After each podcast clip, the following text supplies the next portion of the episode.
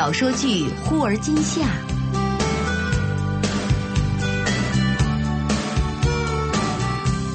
根据明前雨后的同名小说改编。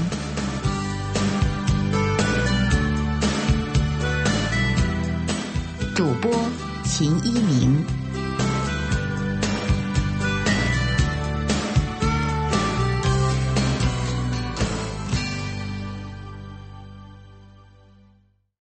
第十八集，他夜里啊还要加班。何洛拎着垃圾下楼，顺便送他去拿车。冯潇说：“还有时间，我们走走吧。”何洛点头，甩甩手：“刚拎完垃圾，没洗呢。”我不在意，又不拿来吃。两个人绕着研究生的公寓区走了一大圈。冯潇站住，回头望着何洛：“何洛，我我不知道自己说这些的结果是什么。”或许呢，你就此认为我是一个不可靠的人，但是我不能隐瞒你关于我的过去。何洛不明就里，看着冯潇微微一笑：“谁没有过去呢？”冯潇的神色前所未有的严肃：“我有过一个未婚妻，很草率的一件事儿，我很少对别人说。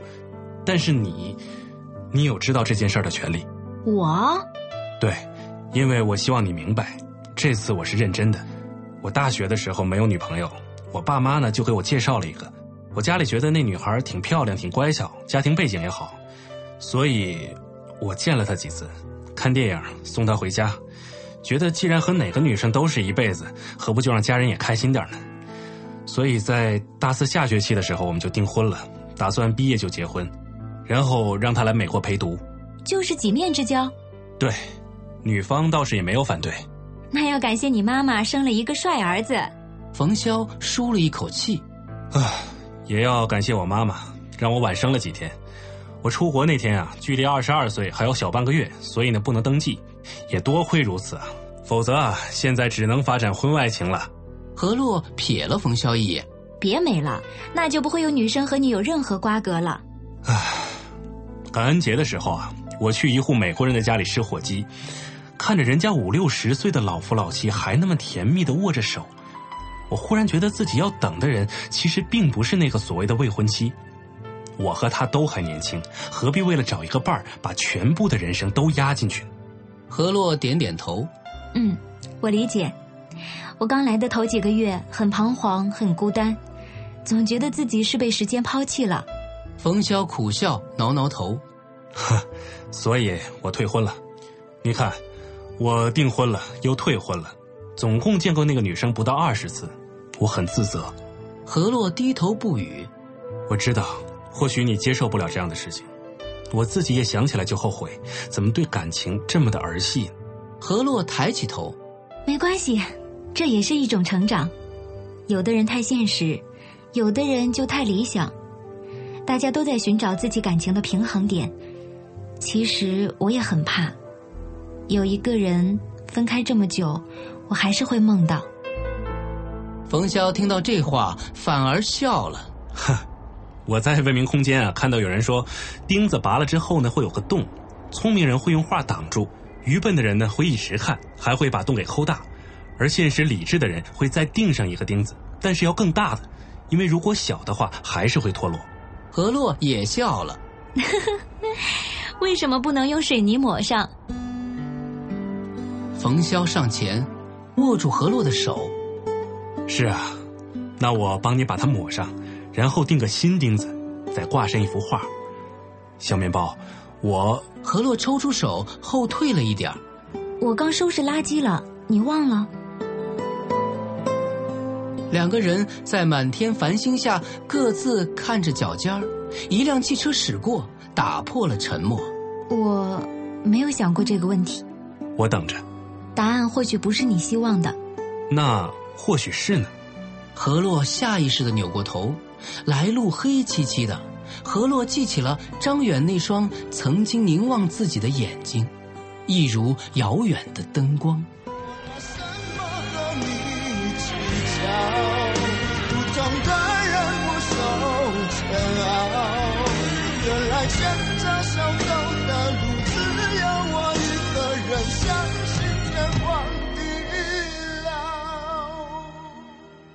张远在医院里住了几晚上。护士长过来查房的时候，他便申请出院。护士长笑着说：“ 怎么，是不是没有女朋友陪就待不下去了？哪有？没有，没有没关系。小伙长得这么精神，阿姨介绍女孩子给你认识。”张远略微迟疑了一下：“哼，谢了，我不是这个意思。他，他在美国出差留学。哦，那要去多少年啊？不知道。”张远迷茫的看着窗外。正在这个时候，另一个小组的组长马德兴来接他。出了院，张远看到路边有一个楼盘的广告：“毗邻昆玉学府圣地，碧水清涛。”张远一边念着广告，一边转过头：“带我去香山方向转转吧。”“去去哪儿？”“精密云水渠附近的楼盘。”马德兴不禁怀疑自己的耳朵。“什么？”张远微笑着说：“ 刚看到的广告，均价六千五，还不错。我很想在这边买房，规划中的北京城市绿化带。”从售楼中心出来，马德兴提出了建议：“这个地方公交系统太不发达，只能开车，并且周围好几个小区，只有一条主路。最近两年内的交通绝对是大问题。”修路，哼，是以后的事情。同样的钱，不如买辆车，哎，再买个远点的、大点的房子。张远弹了一下宣传册，不买车，买这儿的房子，挤车上班，晚上我就找我爸妈融资，我可没有实力一次付清。马德兴摇了摇头，这么快决定了？我们只看了样板间，还没看毛坯房呢。你的胃炎呀，是非典型性的吧？怎么整个人都糊涂了？张远摇头，没有糊涂。张远站在车边，望着北方一脉青山，沉默不语。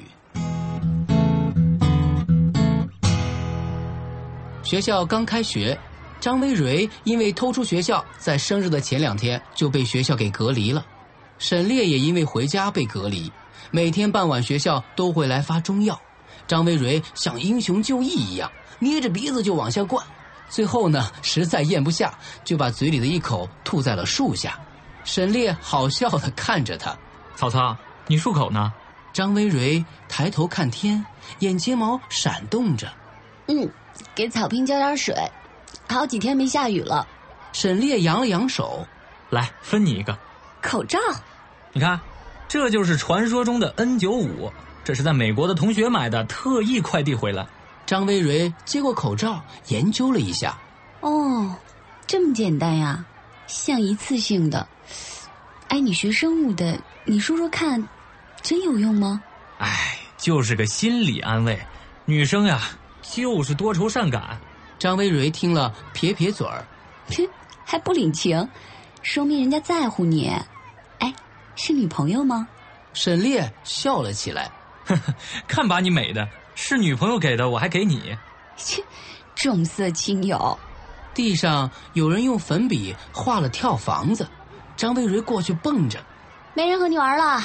我有过一点点贼心，但那时候啊，她有一个关系非常好的男朋友，两个人是高中同学。张薇蕊走过来，和他在花坛边坐下。嘿嘿，你还讲第三者插足啊？宁拆十座庙，不毁一门亲。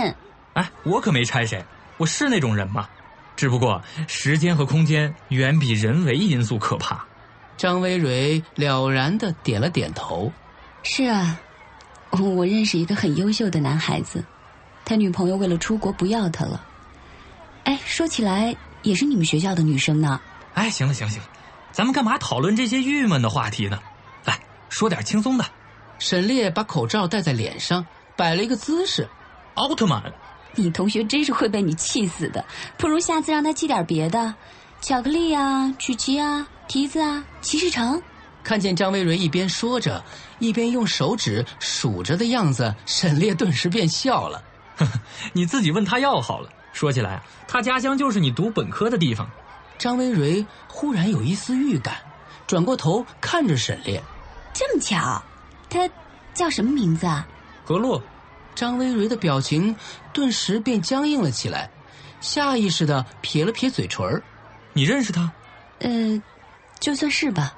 哎，我刚才说的那个男孩子被女朋友抛弃的，沈烈蹙起了眉头。哦，你说张远啊？何洛什么时候抛弃他了？恐怕世界上再找不到第二个像何洛这样对他毫无保留付出的人吧？是张远从不表态的做法让他无所适从。张薇蕊一下子就跳了起来。你又不是当事人，当初张远买了站票来看何洛，亲手钉盒子给他邮磁带，住院了都没有告诉他。沈烈扬着脸。盯着张薇蕊一动不动，那你知不知道何洛也曾经买票连夜赶回去？知不知道他一边准备申请材料，一边熬夜帮张远搜集材料？哼，我只清楚这些，但大家都说是张远伤害了何洛，他只为了自己的将来努力，却从来没有为何洛的幸福而努力过。张薇蕊有些激动，挥了挥手臂，他的行动说明了一切，他的未来难道不是何洛的未来吗？你没有看到他有多憔悴？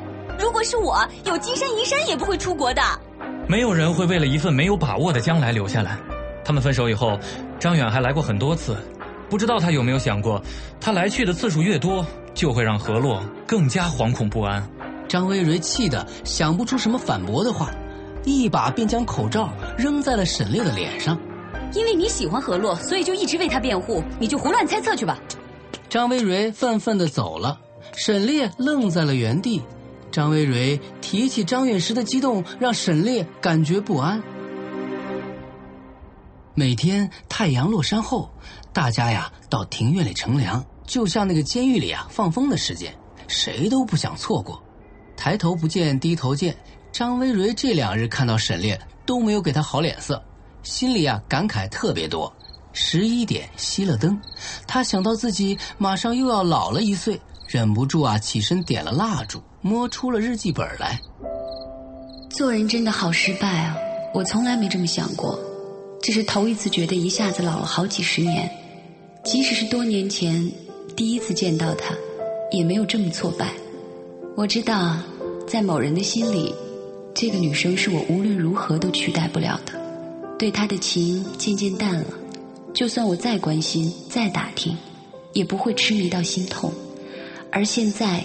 当另一个人带来欢笑的时候，居然发现自己再次败到同一个女生手上，真是让人不甘心啊！写完后啊，张薇蕊吹熄蜡烛，躺下，脑海里啊全是沈炼严肃的表情，反而淡忘了张远的模样。这倒是印证了当年朱宁丽说过的话：“一见不能钟情，那二见、三见呢？”你这样的小女生对张远这样的男生是没有免疫力的。张薇蕊正思绪万千的时候，窗铃被敲响了。张薇蕊翻了翻身，别敲了，都睡了。寿星也睡了。听见是沈烈的声音，张薇蕊半坐起来，忍住笑。是啊，都睡了，在说梦话呢。唉，可惜了这么好的蛋糕啊。只能去喂流浪猫了。张薇蕊一听，也顾不得调笑了，赶紧穿衣出门，借一缕月光。张薇蕊打量着面前分不出造型的奶油和蛋糕的混合物，这就是你说的这么好的蛋糕？真是好抽象啊！沈烈一边揉着腰一边说：“你试试看，从墙上摔下来呀，一定会变得很抽象的。”啊，你摔下来了？活该！沈烈指指墙头，不是我，我是说这个蛋糕。我本来想先把盒子放在那儿，然后自己翻过来，谁想到一失手扔过头了，直接从墙外甩到墙里。你成心的吧？哎，是这蛋糕不想被你吃啊！我有什么办法？我先走了。说完啊，沈烈就转身往回走，还哼着歌：没有花儿香，没有树高。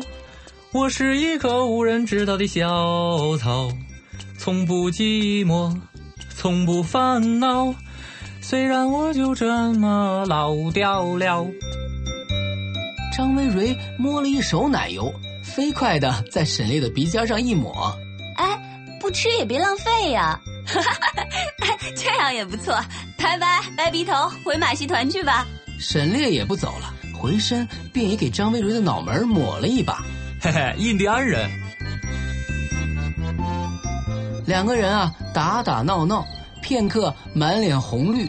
蛋糕啊，只剩下可怜的一小块。真浪费！我走了好远才找到一家十一点打烊的蛋糕店啊。张薇蕊伸出手，好吧，我们分了它吧。什么？刀叉还有蜡烛呢？哎呀，忘记要了。真是个猪头！你就捧着啃吧。我有蜡烛。张薇蕊一边说着，一边冲回寝室，拿出了蜡烛。沈烈笑着揶揄他：“哈哈，这样的危险物品，您这是打算烧了中美合作所，在烈火中得到永生吧？头一次看到这么大的生日蜡烛，还不是因为你忘了。”温暖的烛光映照出两张朦胧的脸。沈烈说：“嗯，你许个愿吧。”张薇蕊伸出了三个手指头。三个，前两个可以说，嗯，第三个不能说。沈烈撇撇嘴：“好好，随你了。真是贪心，不怕一下老三岁吗？”张薇蕊气得直跺脚：“别贫了，听我许愿。”行行行，我听着呢。嗯，第一，希望我们的隔离早早结束，所有的人都平安。嗯，第二，祝愿爸爸妈妈健康快乐，他们把我养这么大很辛苦的。沈烈点点自己的鼻子，又指指墙头。嗯，我也很辛苦啊。张薇蕊白了他一眼。第三呢？不能说。沈烈看着张薇蕊，嘟着嘴儿笑了。行行，不说就不说。来，吹了你的蜡烛，一会儿要是被楼长看到，消防车就该来了，我还要被记大过呢。张薇蕊微微合上了眼，留一条缝，偷偷的看沈烈。只见他捂着腰，一脸的奶油，白色 T 恤上还有灰尘和杂草。我希望所有的人都幸福。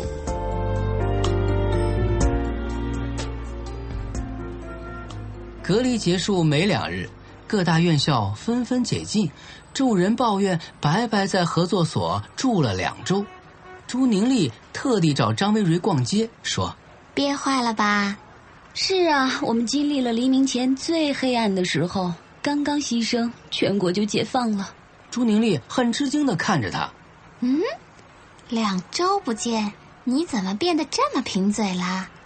我还担心你憋出抑郁症了呢。”“那又不是我说的，是是是网上别人说的吧？”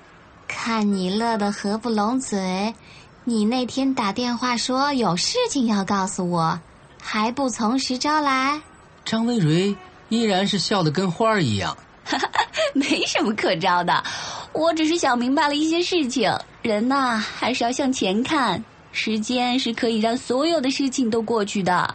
朱宁丽看着张薇蕊的样子，也放心的微笑起来。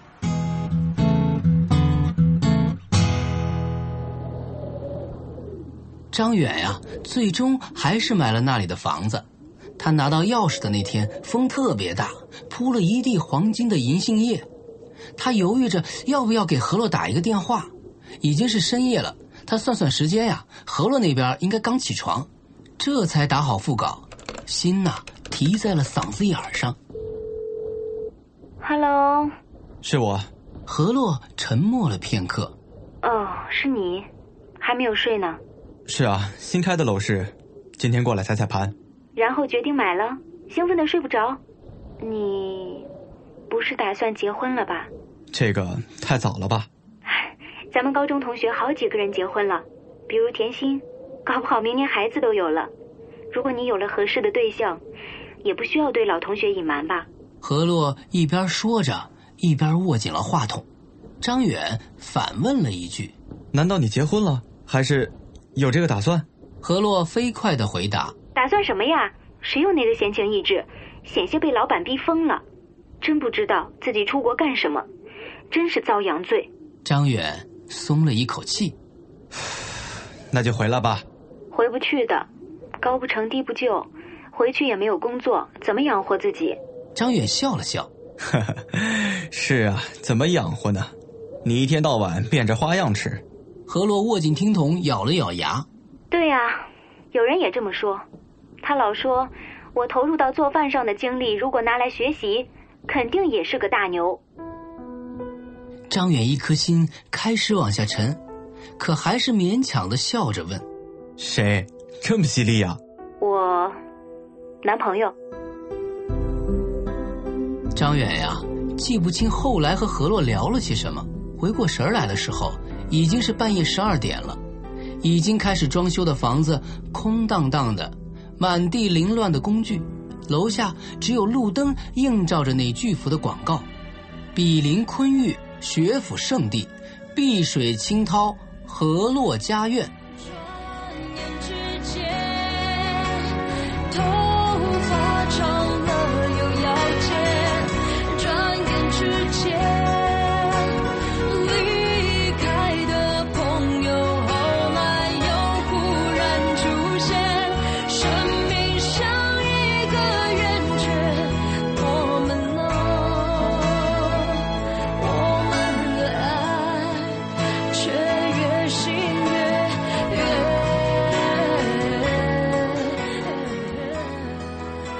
远。这天，冯潇带着何洛去旧金山看歌舞剧。演出结束后啊，时间还早，何洛，我要去体育商店给网球拍换个线，你是一块儿去呢，还是等我回来？你自己去吧，我找家书店看一眼。冯潇办完了事儿，迟迟不见何洛来会合，手机也关机，天快要黑了，他心急如焚的四下去找，终于啊，在连锁店里看见了何洛。只见他正盘腿坐在地上，背靠一大排书架，拿着一大瓶矿泉水，埋头苦读，看一会儿喝一口，悠闲的很。冯潇那是哭笑不得，只能挨着他坐下。我以为你丢了呢，手机是不是又没电了？何洛看了看手机，吐吐舌头。啊，果真自动关机了。已经这么晚了，不好意思，我从小就这样，进了书店就忘记时间。刚才我看到你，真恨不得冲上去拿书打你的脑袋。你知道我多担心吗？就怕把你落在旧金山了。天都黑了，你怎么回去啊？遇到打劫的怎么办？您刚才收听到的是小说剧《忽而今夏》。本书内容由北京阅读记文化有限责任公司友情提供。